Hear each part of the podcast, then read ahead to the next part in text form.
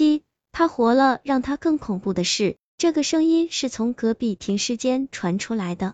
张瑶嗖的从木床上坐了起来，这个女人的哭声更清晰了一些。难道李小小复活了？张瑶轻轻下地，拿起手电筒，摸黑向外走。他像做贼一样，轻轻的拉开门，木门发出吱呀一声响。一走出门，一股冷空气扑面而来，他打了一个哆嗦。慢慢的靠近隔壁那个停尸间，他走走停停，蹭到了那黑漆漆的木门前。他俯下头，把耳朵贴了上去，呜呜，那东西似乎哭得很伤心，一嚎三叹，那哀怨的声音夹杂在悠悠冷风之中，平添几分诡异，使人毛骨悚然。他全身神经顿时高度紧张起来，许是耳朵靠得太近了，一不留神，他突然感到脚下一绊，身。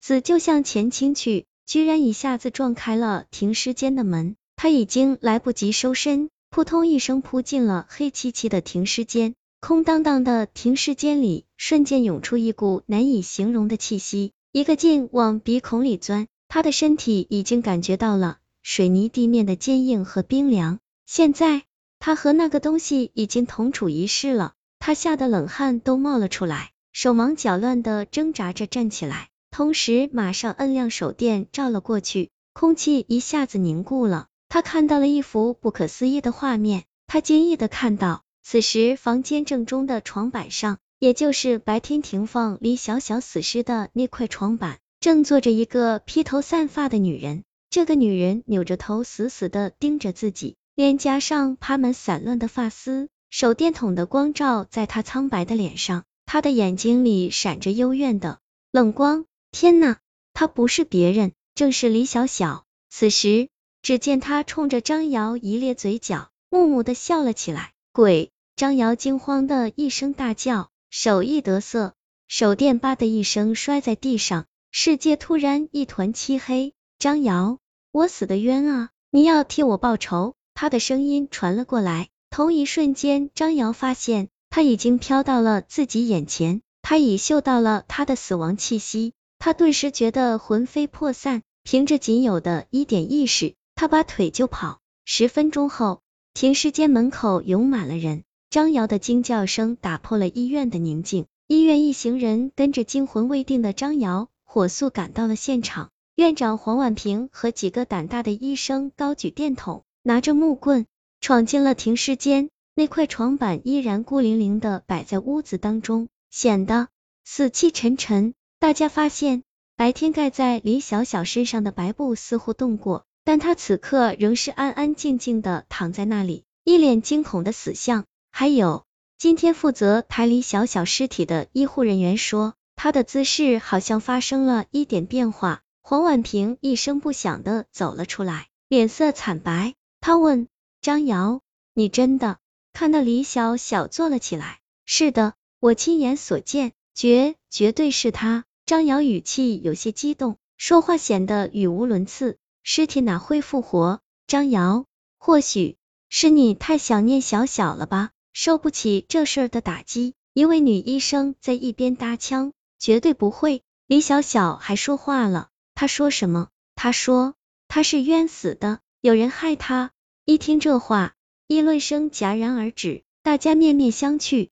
第二天一早，医院向警局做了汇报。殡仪馆派来了专车，白色的车子拉走了李小小的尸体。作为死者唯一的家属，张瑶也随同去了妥阳市殡仪馆，办完相关手续。火化工作结束后，张瑶暂时寄存了李小小的骨灰盒。此时已是下午四点，他去电讯厅办了一件事，查李小小手机上那个名为素的手机号。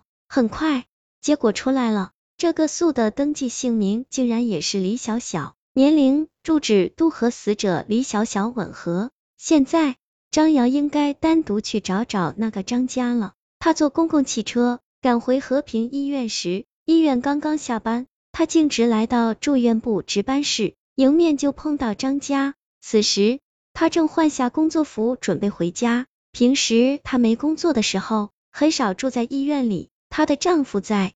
城里工作，张姐下班了。张瑶微笑着说：“是呀。”张瑶，你怎么来了？张家微微有点吃惊。是啊，我想问张姐几件事。哦，你是问有关小小的事吧？嗯，昨天晚上的事，我今早一来就听同事说了，可把我吓坏了。张瑶，听说你昨晚上看到了小小的鬼魂，这是真的吗？嗨，不提了，我想这事迟早会有弄清楚的一天。说话间，张瑶一直注视着张家的表情。